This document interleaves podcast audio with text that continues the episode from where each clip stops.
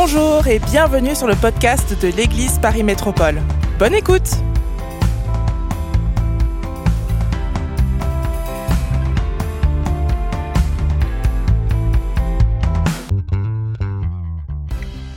Alléluia. Nous sommes dans cette série intitulée euh, euh, Lève-toi et brille. J'aimerais vous inviter ce matin à tourner avec moi sans plus tarder dans le second épître aux Corinthiens, au quatrième chapitre. Nous avons vu ensemble la semaine dernière que nous sommes appelés à briller et qu'il y a un voile et qu'un voile doit, doit, être enlevé, un voile doit être retiré. L'apôtre Paul parle de ce voile qui est sur le peuple de Dieu, ce voile qui est là sur Israël, mais aussi, on va le voir dans un instant, mais ceux qui vivent dans une forme de religiosité ont un voile sur leur vie. Et au chapitre 4, il passe à une autre population. Il parle de gens qui veulent vivre dans le péché, de gens qui veulent justifier leur vie de dépravation et qui ont eux aussi un voile. Et Paul parle au chapitre 3, au chapitre 4, que dans ce contexte, soit parmi des gens religieux ou soit parmi des gens euh, euh, qui sont dépravés, le chrétien est appelé à briller. Quelqu'un dit Amen ce matin. Mais je veux adresser un sujet dont nous entendons très rarement parler ce matin, euh, en, général autour de nous, un sujet, et pourtant, la Bible en parle tellement de la chair, de l'esprit et d'une œuvre que Dieu veut faire dans notre vie. Et je vais vous parler ce matin, n'ayez pas peur, mais le titre de mon message est celui-ci, Briser pour briller. Et le Seigneur doit faire une œuvre dans ta vie et dans ma vie, une œuvre parfois que nous, qui est difficile pour nous d'accepter parce qu'elle implique de la douleur, elle implique de la souffrance, elle implique des incompréhensions. Une œuvre qui est difficile à comprendre parfois parce qu'on se demande, Seigneur, pourquoi est-ce que tu permets ceci ou cela dans ma vie? Je, t'ai donné, je t'ai tout donné, Seigneur, et je, pensais qu'en te suivant, tout irait de mieux en mieux, et parfois j'ai l'impression que ça va de pire en pire. Ça vous est déjà arrivé? Mais alors qu'on suit le Seigneur, en fait, Dieu s'attelle à faire un travail dans notre vie très précis, très particulier. Dieu veut nous briser.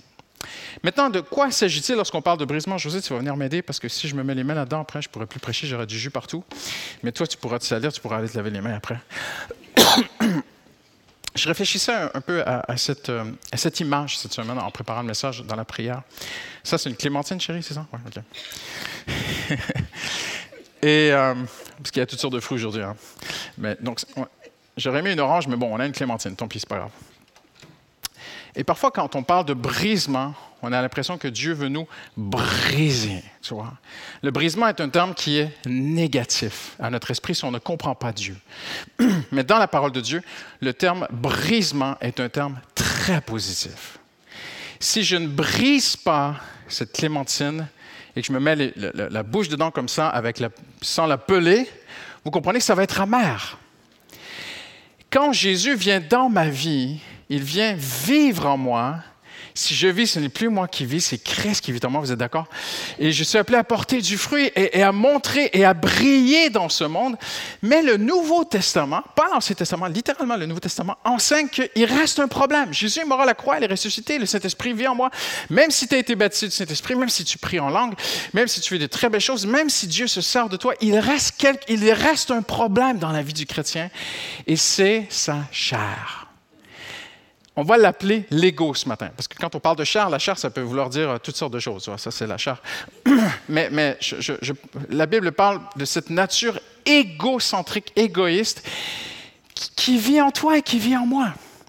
Et la Bible dit que le péché est dans la chair et a créé cette nature charnelle. Donc, tu donnes un petit coup à la personne à côté de toi, tu lui dis ce matin, le, pasteur, il va vraiment t'envoyer, il va t'envoyer du lourd là. Sois prêt, il va t'envoyer du lourd. pour goûter le fruit de cette clémentine, il faut l'appeler. Vas-y, attention parce que ça va, ça gicler. Voilà. Voilà, José. T'es fort, José. Ce que Dieu fait, Dieu ne veut pas briser l'intérieur, Dieu veut briser l'extérieur. Et l'œuvre de Dieu dans ma vie et dans ta vie, c'est vrai que ça, dirait quand. Continue. Le Seigneur travaille tout le long de la vie chrétienne de Christian Robichaud et de toi aussi, le Seigneur pèle. Vous êtes d'accord avec moi? Il enlève mon ego. Et plus il enlève, vas-y tout doucement parce que tu vas rester là 30 minutes. Non. plus le Seigneur peut agir dans ma vie, peler l'ego, peler l'ego, peler l'ego, l'égocentrisme, le je me moi, eh bien petit à petit, quelque chose de bon va sortir de ma vie. Et là, je vais pouvoir briller dans ce monde. Vous êtes d'accord? Je te l'offre, tu peux la manger, José. Et, et, dès le début de ta vie chrétienne, dès que tu mets ta vie dans la main de Dieu, le Seigneur commence son travail. Moi, j'ai donné ma vie au Seigneur Jésus, j'étais adolescent, et ça me fait plaisir. Je vais parler à des jeunes à l'île de la Réunion, un, un week-end très, très important. Moi, j'ai donné ma vie au Seigneur Jésus dans un week-end comme cela. Dès que j'ai donné ma vie au Seigneur, le Seigneur a commencé à travailler ma vie. Je me souviens, on avait fait un voyage missionnaire. Euh, vous devriez tous faire un voyage missionnaire au moins une fois dans votre vie. C'est bouleversant, c'est touchant. Et je me suis retrouvé au Mexique. Il y avait des milliers de personnes, une grande soirée d'évangélisation. Et je ne sais pourquoi, quelqu'un a eu la, mauvaise idée de demander aux jeunes garçons de 17 ans, Christian Robichaud, de conduire la louange. Je ne peux pas vous expliquer comment ça s'est fait. Je n'y connaissais rien, j'avais jamais fait ça de ma vie. Et quelqu'un m'a dit, ouais, l'organisateur du voyage avait dit, je sens que le Seigneur veut que ce soit toi ce soir qui conduise la louange. Il y avait, des, il y avait, il y avait vraiment une grande foule. L'estrade était très, très haute. Et ça m'a monté à la tête. Je me suis dit, enfin, quelqu'un a vu mon grand appel. Je suis appelé à faire de grandes choses pour Dieu. Je vais monter sur une grande estrade. Je vais chanter. Je, je, chante très, très mal. Et je vais conduire la louange. Et ils ont vu enfin, Seigneur, ils ont entendu mon cri, ils ont vu mon don, mon appel, mon talent. Et, et je vais conduire des milliers de personnes à la... Et c'est le début d'un grand ministère. Je serai peut-être le, plus jeune pasteur de l'histoire du christianisme. Et je me souviens, on a fait la répétition de louange les musiciens s'arrachaient les cheveux pendant, en préparation. Et moi, je rêvais, je rêvais de ce grand jour où j'étais appelé à faire de grandes choses pour Dieu. Et le moment fatidique arrive. Et je me souviendrai toujours, j'étais en bas de la scène, derrière de deux immenses enceintes, des enceintes immenses. J'étais derrière ça. Ils envoyaient là. Et, j'étais avec mes feuilles prêtes, parce qu'à l'époque, il n'y avait pas les tablettes comme aujourd'hui. On faisait la louange avec des, les chants étaient sur des, papiers, des feuilles. Et j'étais, là, j'étais comme ça. Et j'avais le pied déjà sur la première marche. Et je savais qu'il allait m'annoncer. Et puis, c'était traduit en espagnol. Et ce soir, un jeune homme va nous conduire dans la louange. Et on l'accueille. Et j'ai dit, mais je suis une star. C'est extraordinaire. Le plus beau jour de ma vie. Seigneur, je vais briller pour toi, tiens. Christian Robichaud, je monte sur l'estrade et je me prends la dernière marche. Devant tout le monde, les caméras, tout le monde. La dernière marche était plus haute que les autres. Et j'ai voulu comme sauter sur l'estrade, faire mon entrée de star. Et je pense que Dieu a mis un ange qui a mis sa main. Et j'ai tombé sur l'estrade, face contre terre, devant tout le monde. Les papiers sont partis dans tous les sens. J'ai perdu l'ordre des chants. Je me suis repris. L'orgueil est encore très présent. C'est pas grave. C'est juste un faux départ. Et j'ai commencé à diriger la louange. Et pendant que je dirigeais la louange, je, frappais sur le pupitre. Il y avait un immense pupitre en bois sur lequel était gravé. Il était fait de, pièces de bois sur lesquelles était inscrit Jésus. Et sur ce grand pupitre, je frappais, je chantais, je dirigeais. J'ai dit, mais c'est le plus beau jour de ma vie. Enfin, j'ai un grand appel. Et pendant que je dirigeais la louange, le, pupitre est tombé sur la foule. Et le pasteur, mon pasteur qui m'aimait, m'a sauvé la vie. Il est monté sur l'estrade, il dit, bon, on va arrêter ici. Il m'a sorti et il a pris les choses en main. J'aimerais vous dire, c'est Dieu qui a permis ces choses. Parce que dès les premiers moments où j'ai commencé à servir le Seigneur, le Seigneur, là, gens, vous me regardez, vous êtes comme ça. dès que j'ai commencé à marcher, à vouloir servir le Seigneur, le Seigneur a commencé à appeler dans ma vie l'orgueil, l'ego. Parce que la Bible enseigne que c'est un obstacle, en fait, à briller pour Dieu. Et c'est ce que j'aimerais vous montrer en quelques instants ce matin. L'apôtre Paul arrive au chapitre 4, au chapitre 4, oui, et versets 5 et 6, il dit, Ce n'est pas nous-mêmes que nous mettons en avant. Christian Robichaud. Ce n'est pas nous-mêmes. Pour que Paul arrive là, le Saint-Esprit a pelé cet homme. Vous êtes d'accord avec moi? Il a enlevé son ego. Paul ne, se mettait pas en scène. Et je le dis avec beaucoup d'amour aujourd'hui, mais nous avons dans, le monde évangélique plusieurs personnes qui aiment se mettre en scène au nom de Jésus-Christ. Vous êtes d'accord avec moi? Maintenant, il faut bien que quelqu'un monte sur la scène, il faut bien que quelqu'un fasse chanter. Il fallait, Ruth ne peut pas se cacher derrière le. Et, je dois prêcher l'Évangile. Ce n'est pas une question d'extérieur, ce n'est pas une question de se mettre un sac sur la tête et puis dire ben, je ne veux pas que personne me connaisse. C'est une question d'intention secrète du cœur que personne ne connaît. Personne ne connaît les intentions de mon cœur ce matin, mais Dieu lit les cœurs, rien n'est caché à lui. Et nous avons aujourd'hui, malheureusement, des gens qui aiment se servir du nom de Jésus pour se mettre en scène. Mais regardez ce que Paul dit. Ce n'est pas nous-mêmes que nous mettons en avant, c'est Christ Jésus. Nous nous présentons simplement comme vos serviteurs par amour pour Jésus. En effet, le même Dieu a illuminé nos cœurs afin que nous puissions à notre retour briller. Dites avec moi briller ce matin. Briller la lumière de la connaissance de Dieu et faire resplendir sur les autres la gloire divine. Quel texte! Cet homme et son équipe, parce qu'il parle de eux, il dit nous nous présentons. Paul et son équipe étaient des hommes touché par la main de Dieu, touché par l'onction de Dieu, mais touché aussi par une main qui amène un brisement. Un brisement juste de l'ego. Le Seigneur ne veut pas toucher à ta personnalité. Le Seigneur ne va pas toucher à tes dons, à tes talents, à ta personnalité, à qui tu es, à ton identité. Le Seigneur veut juste enlever l'ego. Pour qu'on arrive à un endroit dans notre vie, on ne veut plus se mettre en avant. On veut que ce soit Dieu qui soit en avant. Vous êtes avec moi ce matin? Alors, comment le Seigneur va opérer? Eh bien, Paul le dit très, très bien chapitre 3, chapitre 4. Il parle d'abord, en, introduisant ce chapitre, il parle de, l'excellence d'un ministère qu'il a reçu. Il dit qu'il a reçu un ministère extraordinaire. Tel est le ministère que Dieu nous a confié dans sa monde? Un grand ministère est confié à chaque enfant de Dieu ici, aujourd'hui présent. Un grand ministère sur ta vie. Pas un grand ministère pour ton ego, un grand ministère pour sa gloire. Mais nous sommes appelés à vivre, à expérimenter des choses très belles avec le Seigneur. Mais le, premier ministère dont Paul parle, c'est celui du chapitre 3. Parce qu'il continue le chapitre 4 en disant, Ainsi donc, puisque par la bonté de Dieu, nous avons ce ministère. De quel ministère il parle? Du chapitre 3. De quel ministère est-il question au chapitre 3 Le ministère de rendre un culte à Dieu dans la prière et la présence de Dieu personne ne peut passer à côté, c'est la thématique du chapitre 3. Il dit, nous tous maintenant, le visage dévoilé. Le Seigneur a enlevé le voile. Il dit, lorsqu'on vient vers le Seigneur et lorsque tu t'es approché de Dieu, Dieu a enlevé le voile sur ta vie. Et maintenant, tu comprends les choses de Dieu. Et Dieu a enlevé ce voile. Et Paul dit, maintenant, le visage dévoilé, nous contemplons la gloire de Dieu. Hallelujah. Et nous sommes transformés en cette même image, ayant ce ministère c'est le ministère d'abord et avant tout de ton intimité avec Dieu.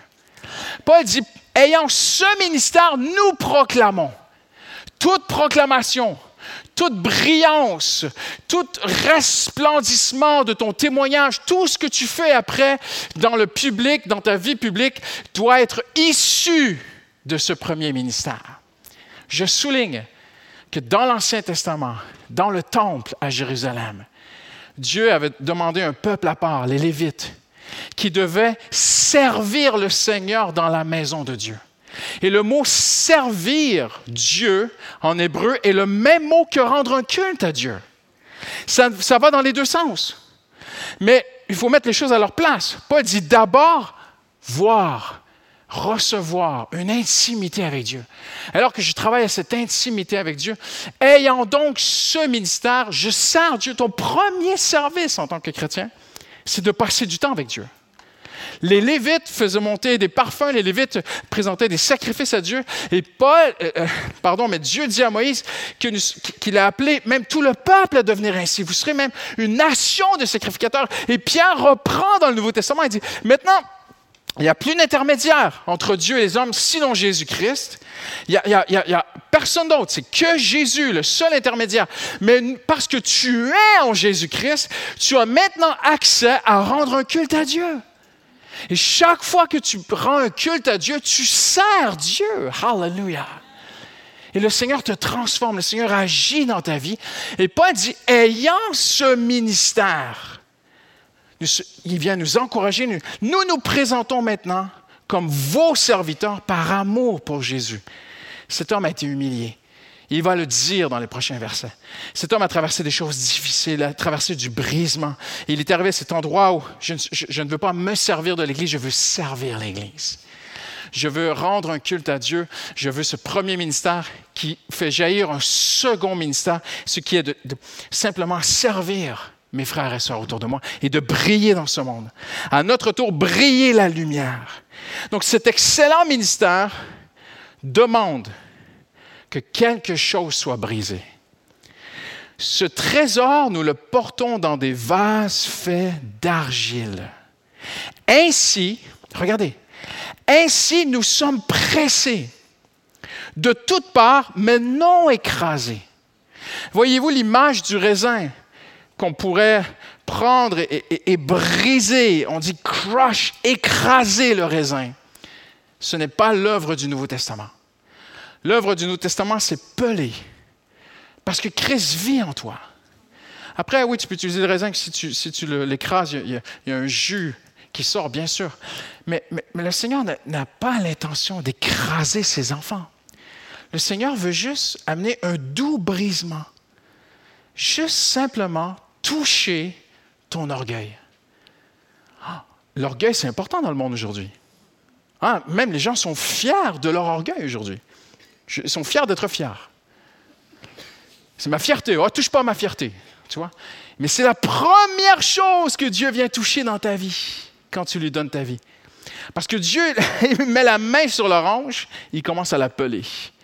Pour que ce qui est à l'intérieur, l'extérieur, c'est la chair, l'extérieur, c'est l'ego, l'intérieur, l'homme intérieur. Paul parle de cet homme extérieur qui est ma nature charnelle et il parle de l'homme intérieur, ton intérieur à toi, là où habite le Saint-Esprit, ton esprit avec l'Esprit de Dieu, vous êtes un et c'est cela qui sera une bénédiction pour le monde. C'est ainsi que Dieu agit. Et après, il dit, la vie sort. Et là, regardez ce que Paul dit. La mort fait son œuvre en nous et la vie en vous. Wow! Mais Dieu ne veut pas tuer Christian Robichaud. Dieu ne veut pas me détruire, parce que le mot ici mort est un mot très très fort que Paul utilise. Paul dit la mort agit en nous et la vie agit en vous. Il on, y arrivera plus tard. Il dit même la, la mort agit constamment. Nous portons constamment la mort de Christ en nous. On prêche pas beaucoup ça dans les églises aujourd'hui, parce qu'on ne veut pas trop offenser les gens. Mais Paul parle que la croix est une offense elle offense quelque chose, la croix. La croix offense la fierté et l'orgueil de l'homme. Parce que lorsqu'on est humilié, même le mot être humilié, c'est un mot qui passe très mal dans la société. Mais lorsque Dieu peut toucher à ton orgueil et enlever, quelque chose de beau va sortir de ta vie. Quelque chose de humble, de doux. Le fruit de l'esprit va sortir. L'amour, la joie, la paix. Et c'est cela qui va briller au monde. J'en suis convaincu, je l'ai dit et je le redis et je le redirai toute ma vie. Je suis convaincu que nous ne verrons plus de temps comme dans l'Ancien Testament où Dieu se sert d'un homme. L'Ancien Testament, ce fut une époque. Et parfois, dans le monde évangélique, on croit que Dieu fonctionne encore ainsi. On cherche de grands hommes. J'entends des expressions qui ne sont pas bibliques. Ah, lui, c'est un grand pasteur. Vous avez déjà vu ça dans la Bible? Paul ne dit pas qu'il est un grand pasteur. Il dit, nous sommes les derniers de tous les hommes. C'est impressionnant. Si vous entendez quelqu'un dire euh, on aime toutes les églises, on aime tout le monde, mais disons que vous avez, disons que vous avez un ami qui est dans une autre église et qui dit Moi, mon pasteur est un grand pasteur. Vous savez ce que lui répondez? Vous répondez C'est pas biblique. Il n'y a pas de grand et petit pasteur. Il y a des pasteurs parfois de petites communautés ou de grandes communautés, mais pour Dieu, il y a des pasteurs, c'est tout. Il n'y a pas de grands hommes dans le Nouveau Testament. Il y a des hommes uniques dans l'Ancien Testament. Oui, peut-être Moïse, Élie, mais ça, c'est l'Ancien Testament. Ce que les hommes étaient dans leur individualité dans l'Ancien Testament, c'est l'Église au complet maintenant qu'il est dans le Nouveau Testament. C'est l'Église qui est le grand homme dans la société aujourd'hui. C'est l'Église dans son ensemble qui brille. C'est elle qui vient briller dans les ténèbres. Non, non, c'est terminé ça, les grands hommes de Dieu. Et Paul parle de cette vie. Et lorsque Dieu, Christ, brise notre ego pour briller à travers nous. Le Nouveau Testament est une révélation nouvelle, claire et parfaite.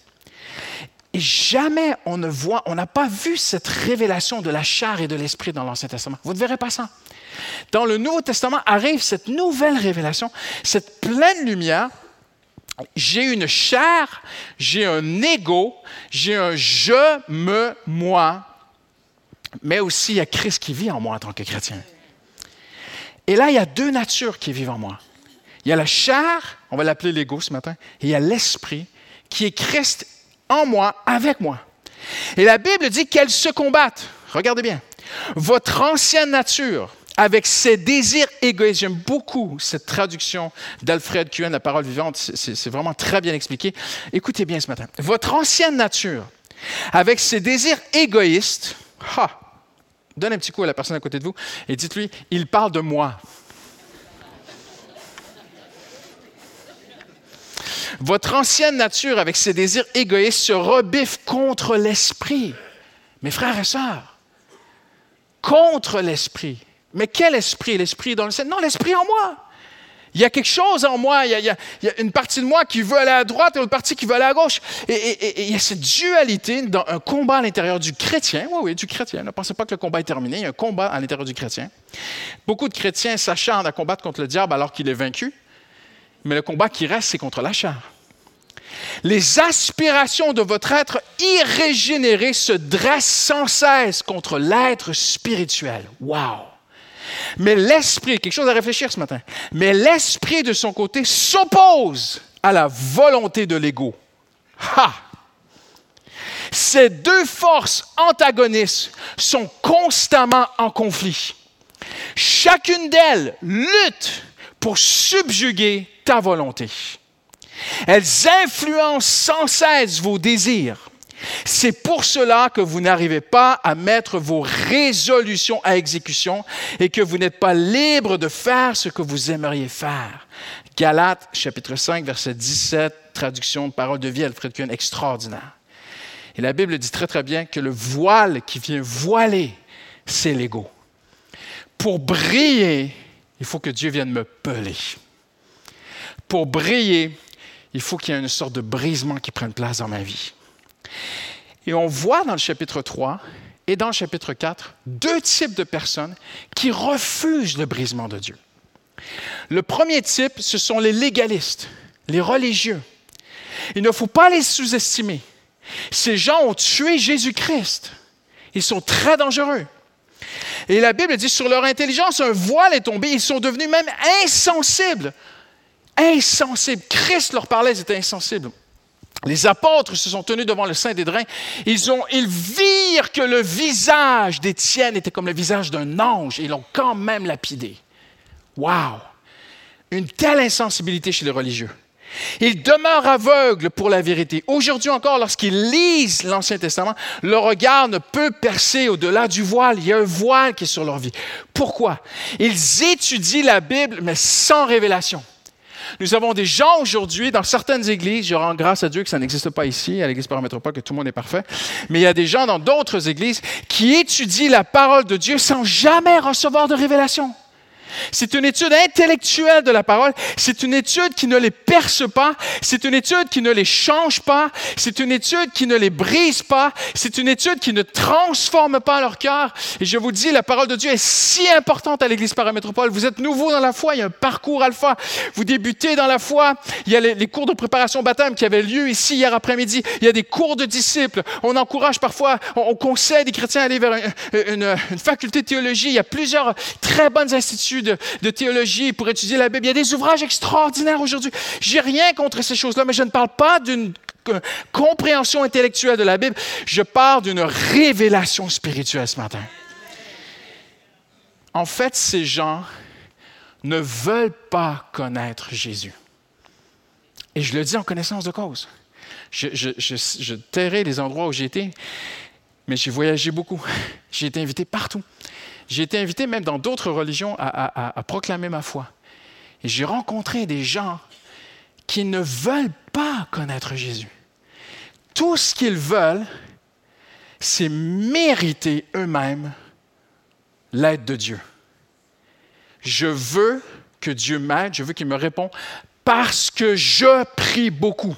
Mhm parce que je vais à l'Église, parce que j'étudie, je connais la Bible, je suis une bonne personne morale, Dieu doit me répondre, il doit me bénir, il doit me sauver, il doit me guider, parce que je suis une bonne personne.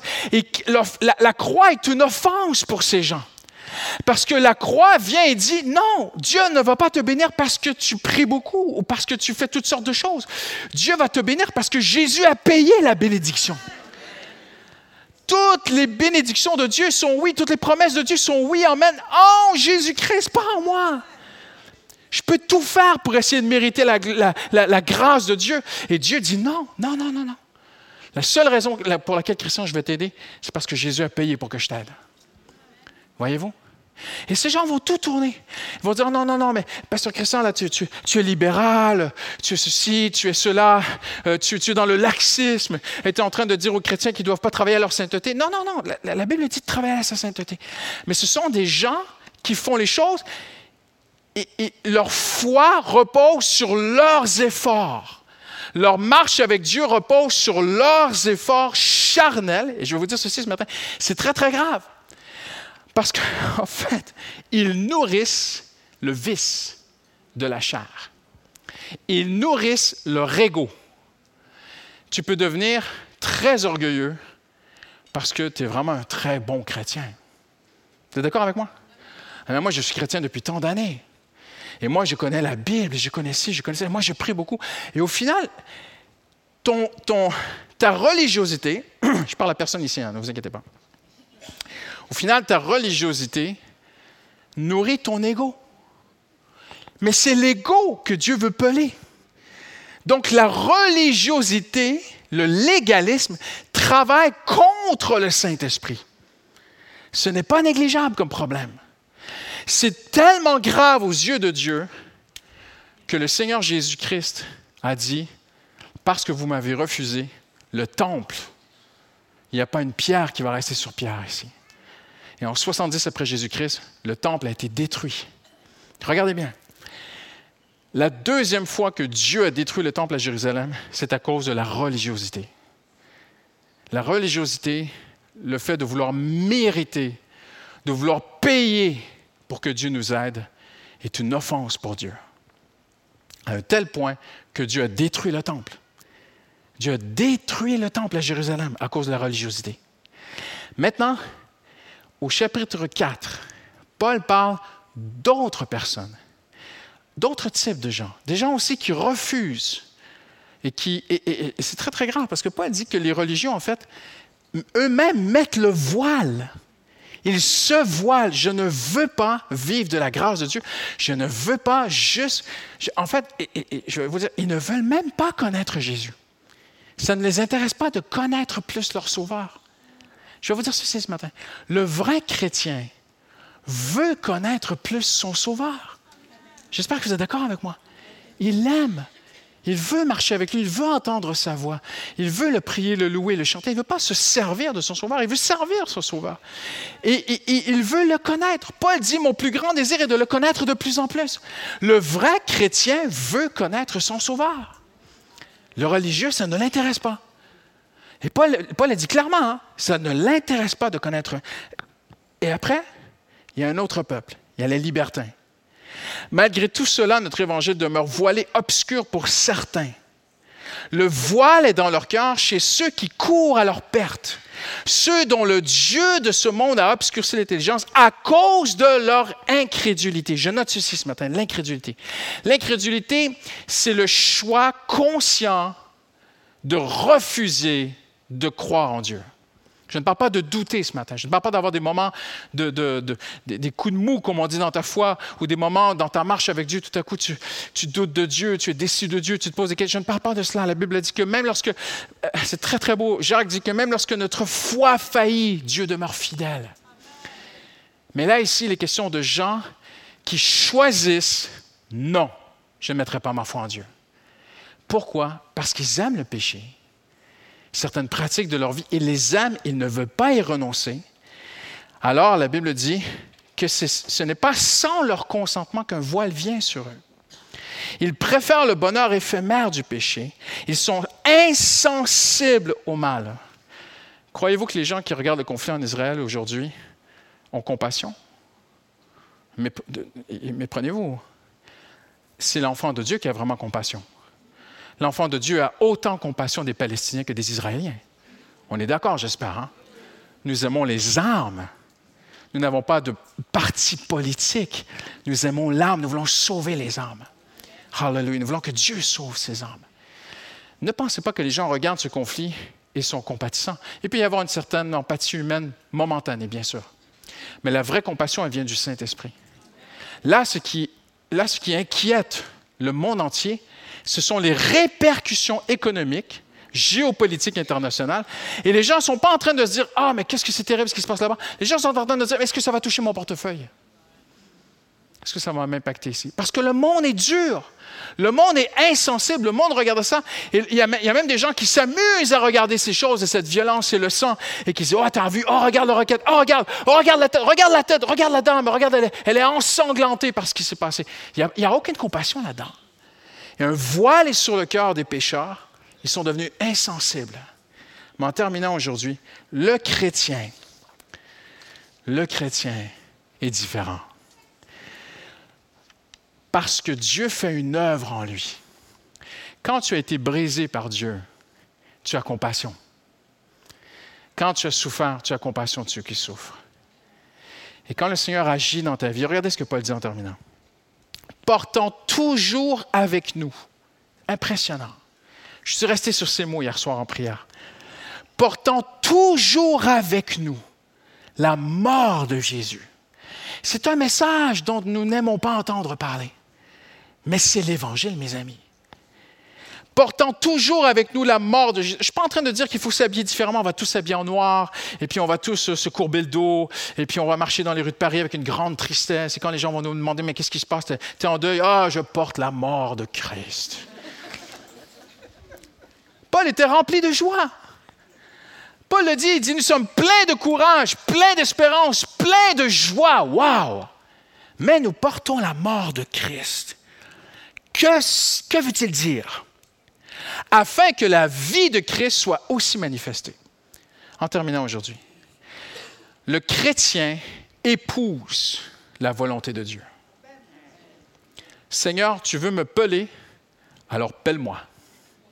Mhm. Seigneur, tu veux toucher mon ego, qu'il en soit ainsi. Seigneur, peut-être que je suis devenu quelqu'un d'insensible, de dur, qui manque de compassion, qui prend les gens de haut, condescendant, râleur.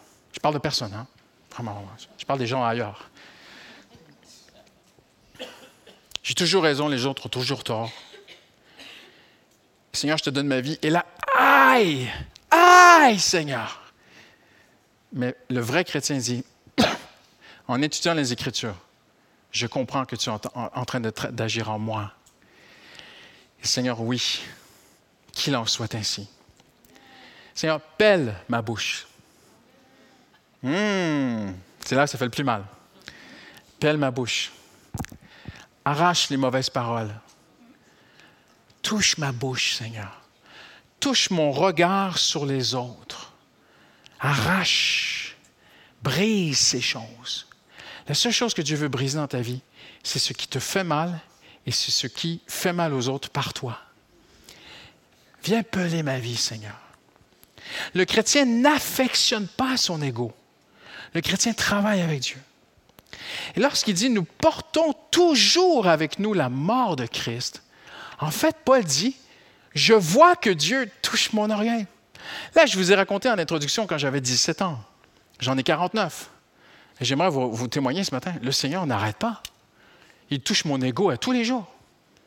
Tous les jours. Parfois, il se sert de ta femme. Chérie, tu as tort. Oh! Non, non, c'est pas moi qui ai tort, c'est toi. Ça m'est arrivé dernièrement. Ma femme m'a dit un truc. J'étais convaincu qu'elle avait tort. J'ai dit, je ne discuterai même pas.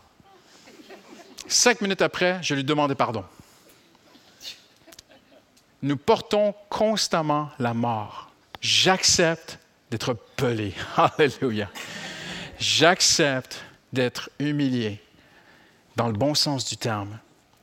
Regardez ce qu'il dit, j'aime bien cette traduction. Nous sommes pressés sans être diminués. Intéressant. Écoutez en terminant aujourd'hui. Prenez bien garde à la parole de Dieu. Nous sommes pressés sans être diminués.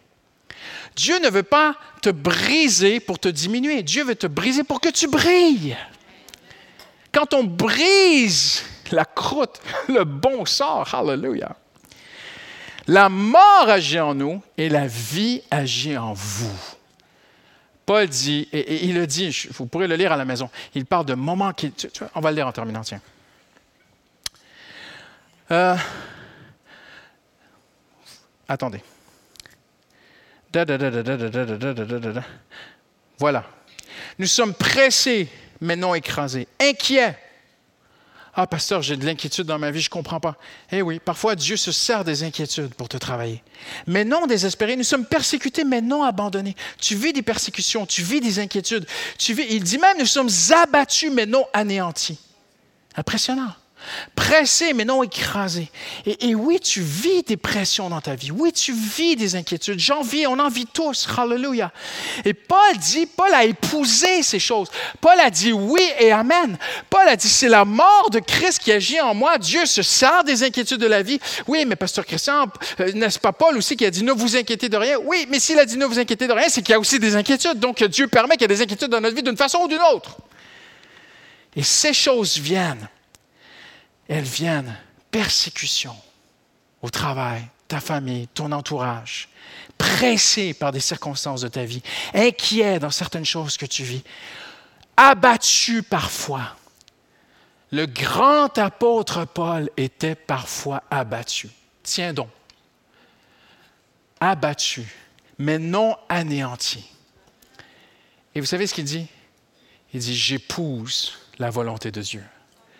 Dieu permet des épreuves, Dieu permet des difficultés, Dieu permet des choses difficiles dans ma vie.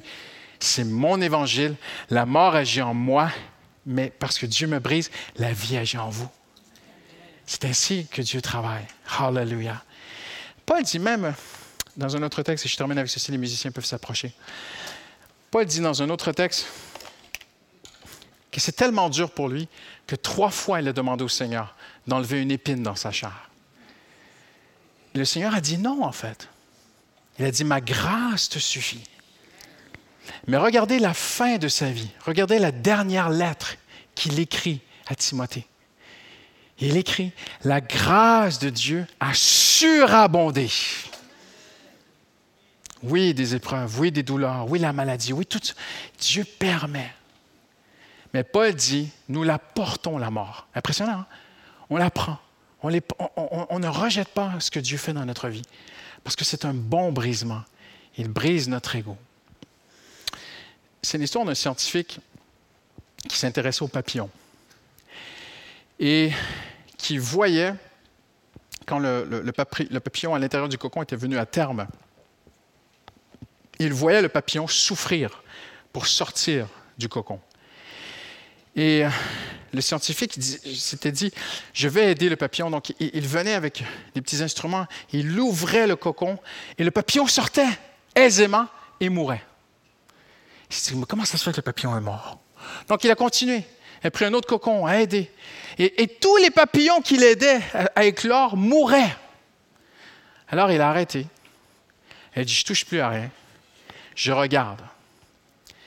Il a vu le papillon souffrir et le papillon, petit à petit, brisé l'écorce, pelé littéralement la coquille du cocon qui le tenait. Brisé, brisé, brisé, brisé, brisé, brisé, brisé, brisé, brisé, brisé, brisé. Et à un moment donné, ça casse. Et le papillon sort, ouvre ses ailes, attend que ses ailes sèchent, parce que dans le cocon, c'était très humide, et s'envoler. Et le scientifique a compris qu'en fait, parce que le papillon souffre et brise petit à petit, il se fait des forces. Il développe ses petits muscles à lui. Et après, il peut s'envoler. Christ, la nature de Christ est comme ce papillon en nous. Hein? Avant, sans Christ, on était, un groupe de chenilles. Hein? On, était tous des, on était tous des chenilles. Hein? Comprenez des chenilles, on dit ça en France? Des chenilles. On rampait hein, sans Christ. Christ est venu en nous. Et maintenant, il veut sortir, il veut vivre, il veut prendre son essor. Christ veut briller à travers nous. Mais il y a un brisement qui doit prendre place. Et il ne faut pas toucher à ça. Il ne faut pas travailler contre ce brisement. Il faut l'accepter. Alors, on va se lever ensemble si vous le voulez bien. Et j'aimerais juste t'inviter, juste à accepter, hallelujah, la situation que tu traverses aujourd'hui.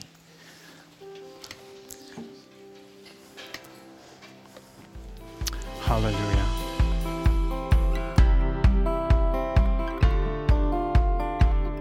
Merci d'avoir écouté le podcast de l'Église Paris Métropole. Retrouvez toute notre actualité sur notre site monégliseaparis.fr et sur nos réseaux sociaux Instagram, Facebook et YouTube Église Paris Métropole. À bientôt.